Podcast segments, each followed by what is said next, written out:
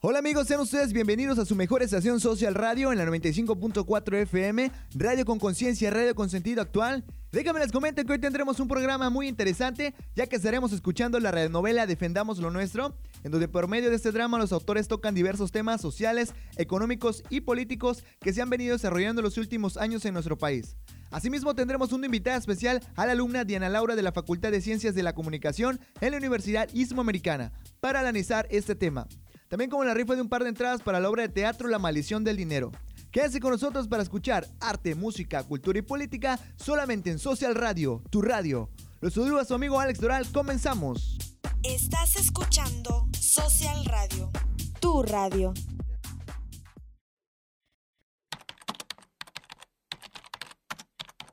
Tapachula, Chiapas, 4 de septiembre del 2017. Juan es un agricultor que vive con su esposa Erika de manera muy pero muy humilde, entre paredes de barro, con apenas unos zarapes y unas pequeñas colchas pasando el frío, y con apenas solo dos tortillas para comer. Todos los días por la mañana se levanta muy temprano para ir a trabajar al campo. Con cansancio y soñolienta, Erika bosteza. viejo, no hay que ir a trabajar a la milpa de la patrona. Siempre nos paga bien poquito. Además, no tenemos dinero para ir hoy hasta allá. Con eso de que esta semana se atrasó la paga, ni para el camión nos alcanza. ¿Para qué vamos? Ay, mujer, pues nos iremos caminando, pues. Pero tenemos que ir. Recuerda que vamos a tener un bebé y hay que cuidar el trabajo, vieja. Si no, ¿de dónde más vamos a sacar para comer? Aquí no tenemos de otra. Por ahora, a pechugue, vieja.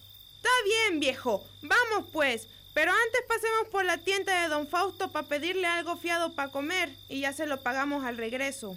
Ah, mujer, pues me duele seguir en esta situación. Algún día saldremos adelante, ya verás. No faltará el dinero. Y vamos a darle estudios a nuestro hijo para que tenga mejores oportunidades, pues, y no pase por estos malos ratos. Ándele pues, viejo. Vámonos. Ya sabe que luego la patroncita nos descuenta de la paga si llegamos tarde. Juan y su mujer se dirigen a su trabajo, a veces en autobús, Hoy solo acompañados por sus guaraches, ella su chal y él su sombrero, caminan el empedrado trayecto, pues aún es de madrugada y tienen que llegar puntuales a las milpas de la señora Ríos, quien es patrona de alrededor de 60 trabajadores. Apúrate, Erika, ya estamos por llegar, ya los demás están ahí, desde aquí los veo. Ya voy, ya voy, Juan. Es que con el embarazo me canso más rápido y me mareo, viejo. Ya, mujer, ya nada más faltan unos pasos más. Apúrese, ándele. Ya voy, ya voy llegando, Juan. Apenas los tiene cerca y la patrona exclama. No puede ser. Una vez más ustedes llegando tarde, ya ni la muelan. ¿Que no saben que tienen que venir a la siembra? He sido demasiado considerada con ustedes, pero parece que no la agradecen. Pero se acabó. Tendré que descontarles un día. Espero que esto los haga más considerados y valoren la oportunidad que tienen de estar aquí. Sí, patroncita, dispénsenos. Lo que pasa es que mi mujer... No, no, no, no, no, no. No quiero excusas, Juan. Una vez más, y tú y tu mujer se me salen de aquí. Sí, patroncita, ya vamos, ya vamos. Mugrosos campesinos abusivos. La señora Ríos se dirige a sus empleados con un tono muy elevado. ¡A trabajar todo el mundo! Hay que vender dos toneladas de maíz y no se van a preparar y a vender solas, ¿verdad? ¡Muévanse! Eso debe quedar listo hoy. Llega la hora del almuerzo y la patrona manda a reunir a todos para comunicarles una propuesta hecha por una empresa multinacional privada para invertir en el cultivo con maquinaria de punta y procedimientos actualizados. A lo lejos se ve una camioneta muy lujosa que se acerca y se estaciona enfrente de todos. Y de esta se bajan los representantes de la compañía junto con su líder. Señoras y señores, tengo algo muy importante que decirles. El día de hoy nos acompañan representantes de los inversionistas, con los cuales acordaremos, junto con los demás hacendados, la venta de nuestras parcelas, ya que quieren invertir recursos para realizar mayor producción de maíz. Los campesinos empiezan a molestarse y Juan se sobresalta y dice, Esto no puede ser. Nosotros llevamos tiempo trabajando aquí, en estas tierras. Mi padre trabajó en estas tierras que alguna vez fueron de mi abuelo y del padre de mi abuelo, hasta que el gobierno de poco a poco se la fue quitando. Y eso es injusto, que vengan esos dichosos inversionistas y que privaticen las tierras. A ver, no les estoy preguntando si quieren, les estoy informando para que pasen por su liquidación, que será entregada por los representantes de la compañía, quienes a partir de mañana serán los legítimos dueños de las tierras. En un intento por tranquilizar los ánimos, toma partido el presidente y vocero de la compañía. Venga, venga ya, hombre, señores. Que no estamos aquí para discutir, estamos aquí para llegar a un acuerdo. Déjame hablar. A ver, a ver, a ver, a ver, a ver. Dejen hablar al presidente. La señora Ríos y nosotros, en representación de Citriza, nuestra compañía, les haremos entrega de una generosa bonificación de 10 mil pesos y una televisión de regalo para cada uno de ustedes. También de paso decir pues que esto fomentará la economía del pueblo y de la región sur. Además les comento a que quienes accedan con su renuncia voluntaria podrán ser tomados en cuenta como parte del proyecto en un futuro. Pues venga hombre que entonces no hay nada que preocuparnos. Fue tanto su enojo que empezaron a exaltarse entre un estallido de murmullos, gritos y refunfuñeo. Eso es una injusticia y no lo vamos a permitir más. Mañana vamos a defender nuestro derecho a trabajar en estas tierras. Sin más ni más, ¿quién está conmigo? Juan y sus aliados se organizaron para sacar al presidente y sus acompañantes en cuestión de segundos, haciéndolo subir a su camioneta huyendo del lugar a toda marcha. ¡Fuera los rateros! ¡Fuera todos! ¡Fuera de nuestras tierras! ¡Vamos a defender lo nuestro! ¡Defendamos lo nuestro todos! Sin duda alguna, la noticia que les reveló la señora Ríos no fue del agrado de nadie puesto que algunos perderían su trabajo y los demás serían obligados a vender sus tierras. Ese mismo día por la noche, Juan y Erika discutían en casa sobre el asunto. Sabían que podían quedarse sin trabajo. Ay, viejito, míralo. Es suficiente dinero para podernos irnos de aquí o hasta otro lado mejor y nos contratan en un futuro, como decían. Por favor, mujer, eso no es nada. Comparado con lo que van a ganar con nuestras tierras, eso es una miseria lo que nos están dando.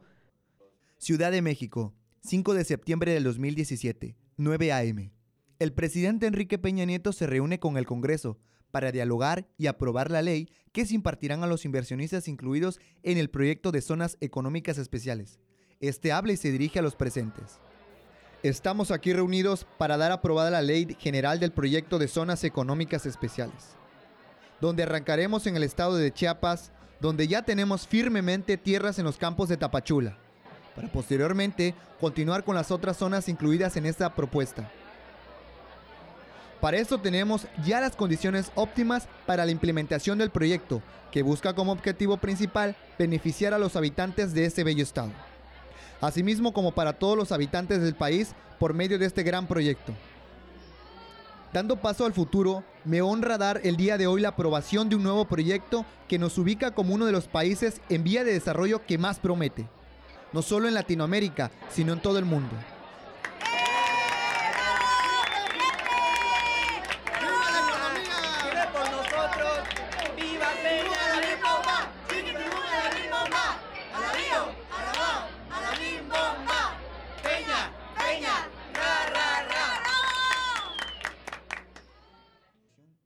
Entre ovaciones después del discurso, en una plática con su gente de confianza, entre ellos líderes de empresas extranjeras, una diputada con algún destello moral pregunta. Señor, ¿y los campesinos estuvieron de acuerdo?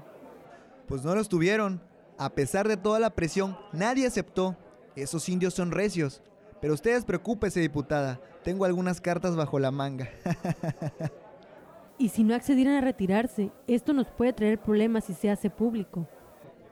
No se preocupen. Mandaremos a la fuerza militar a quitarlos del camino. Ya saben, como siempre. Con todo respeto, señor presidente, pero eso es un acto delictivo y de violencia. Mira, aquí no pasa nada. Deja que los expertos se encarguen. Usted dedíquese a lo suyo. Disculpe, señor, pero... No, no, no se hable más. Mañana mismo damos inicio con la implementación del proyecto. Hoy relajémonos y disfrutemos de este triunfo que nos beneficia a todos. Brindemos, señores. Salud. Salud. Salud. Salud. Salud a todos. Salud, señor presidente. Salud, señores. Tapachula, Chiapas, 10 a.m. Juan y Erika se encuentran al mando de la huelga, donde acuerdan dirigirse a cerrar la carretera para evitar el paso de los trabajadores de la compañía. Ellos irían a luchar por sus derechos, aún sabiendo el peligro que podrían correr.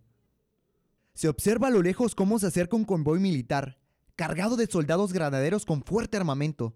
Estos arriban de manera directa y tajante sobre los pobladores y el sargento a cargo dice, esto es propiedad privada, señores. Retírense o nos veremos obligados a usar la fuerza. Claro que no. De aquí nadie se mueva. Seguiremos firmes aquí hasta que nos dejen en paz.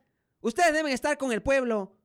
Somos lo mismo, señores. Defiendan al pueblo, que para eso están, no para defender tiranos. Pues aquí nada podrán hacer. Esto es de nuestra gente y lo vamos a defender. El ambiente se vuelve muy tenso. El sargento pide órdenes a su superior, en este caso directamente con el comandante supremo de las Fuerzas Armadas, quien ostenta el poder militar bajo órdenes del presidente de la nación. Este se lanza una llamada muy deprisa con él y le comenta el estado de la situación.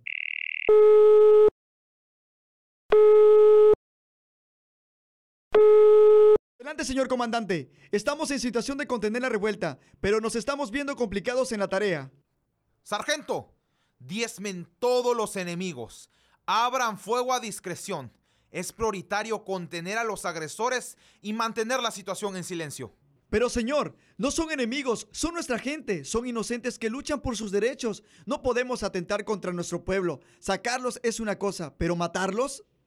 Sargento, órdenes son órdenes. Cumpla sus objetivos o será juzgado y encerrado por insubordinación y desacato a una orden directa. Se oyen gritos revueltos, sonidos de piedra y palos y algunas descargas de armamento, y los campesinos exclaman. No vamos a aceptar más esas injusticias. Esto es Queremos trabajo privada, digno y oportunidades. Todos conmigo. Queremos trabajo digno y oportunidades. Queremos trabajo digno y oportunidades. Fuera los rateros. Fuera todos. Fuera de nuestras tierras. Vamos a defender lo nuestro. Defendamos lo nuestro todos. Empieza la riña tras una ráfaga de balas. Se observa cómo caen los campesinos uno a uno en un sangriento panorama. Juan, Juan, ya están soltando tiros. Vámonos todos de aquí. Vámonos. Córrele, córrele. ¡Corra! ¡Córrele!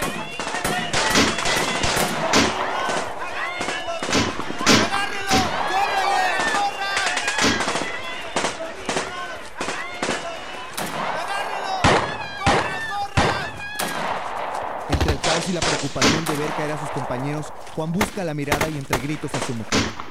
¡Erika! Añade un sentimiento de impotencia y dolor al no saber cómo responder ante la situación que tienen frente a sus ojos. La noticia fue opacada por otra en la que se habla sobre un altercado público y problemas personales de un reconocido actor de telenovelas.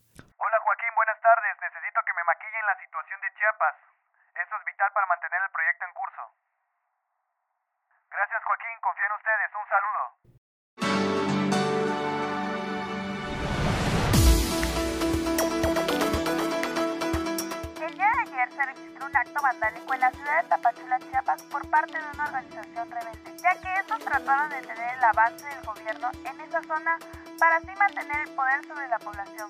Cabe destacar que dicho grupo fueron detenidos por fuerzas militares y hasta ahora se reportan 10 personas heridas. Pasando los meses con él al frente de las manifestaciones contra el gobierno, es privado de su libertad. Comentaron que fue por una unidad de la Policía Naval, esto cerca de su domicilio. Comentaron algunas valientes personas en una declaración anónima. Juan fue encontrado horas más tarde cerca de la entrada del pueblo, por al menos dos impactos de bala que pusieron fin a su vida.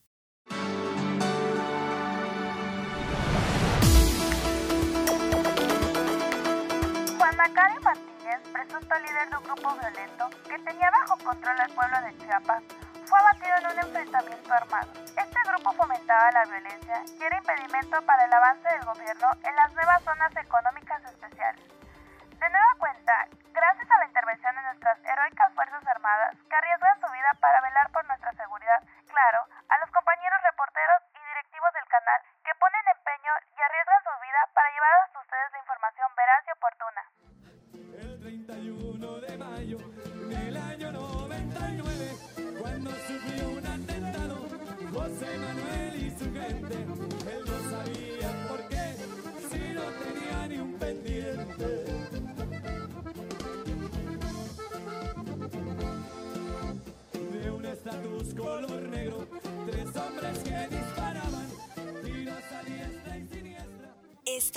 escuchando Social Radio, tu radio. Ya estamos de regreso amigos, gracias por sintonizarnos en Social Radio, tu radio en la 95.4 FM. Vaya que escuchamos una excelente radionovela y si usted quiere ser ganador de los boletos para la obra de teatro La maldición del dinero, solo tienen que llamar a cabina a los teléfonos 921-134-5689 y responder. ¿Qué otros estados son considerados como zonas económicas especiales aparte de Chiapas? Si usted tiene la respuesta correcta, solo llama otra vez al número 921-134-5689. Vámonos a una pausa comercial y regresamos con nuestra invitada especial para analizar esta interesante obra. Quédense en sintonía, recuerden que estás en Social Radio, tu radio. Regresamos. Estás escuchando Social Radio, tu radio. Te invitamos a asistir al Festival del Libro en la Universidad Islamoamericana este 12 y 13 de noviembre en punto de las 11 horas, con la participación de la banda de rock de la Universidad Islamoamericana. No faltes, te esperamos. Estás escuchando Social Radio, tu radio. Y bueno, señoras y señores, sin más preámbulos, me encuentro en compañía de una distinguida alumna, Diana Laura de la Facultad de Ciencias de la Comunicación de la Universidad Islamoamericana. Escuchemos su punto de vista respecto a esta obra. Considero que a estas alturas muchos somos conscientes de que a lo largo de la historia se han vivido hechos injustos que han quedado impunes y yo creo que los autores tratan de dar una reflexión sobre el cómo a través de la manipulación de la información eh, por los grandes medios de comunicación que controlan la distribución de información no es fácil dejar pasar y olvidar hechos que nos oprimen como sociedad y no hacer nada al respecto. Entonces, Diana, estamos hablando que a pesar de la demagogia, cortinas de muy represión de nosotros, ¿también contribuimos a no hacer nada con estos sucesos? Lamentablemente hay muchos factores que intervienen en que estas situaciones sean repetidas, pero el hecho es claro, mientras no hagamos nada al respecto e individualmente aportemos algo a la situación, no pasaremos de este estado de manipulación en el que nos mantienen. Por hoy la ventaja es que ya no solo dependemos de los grandes monopolios de comunicación, Gracias a las redes sociales y el uso de las TIC, tenemos un panorama mayor en la búsqueda de información fidedigna. Claro que sí, como aquí en Social Radio que tratamos siempre de llevar la información de interés y fidedigna. ¿O no, mi querida Laura? Damos por concluido el programa, señores y señores. Gracias, Laura, por acompañarnos. Gracias por estar con nosotros. Gracias a ti, Alex, y a Social Radio por la invitación. Un fuerte abrazo y hasta la próxima. Y recuerden que estás en Social Radio, tu radio. Eso es todo el día, señores y señoras. Y nos vemos en la próxima. Eso es Social Radio, la 95.4 FM. Hasta la próxima. Real friends. Fake friends. Real friends. Ya voy, ya voy, Juan. Es que con el embarazo me canso más rápido y me mareo, viejo.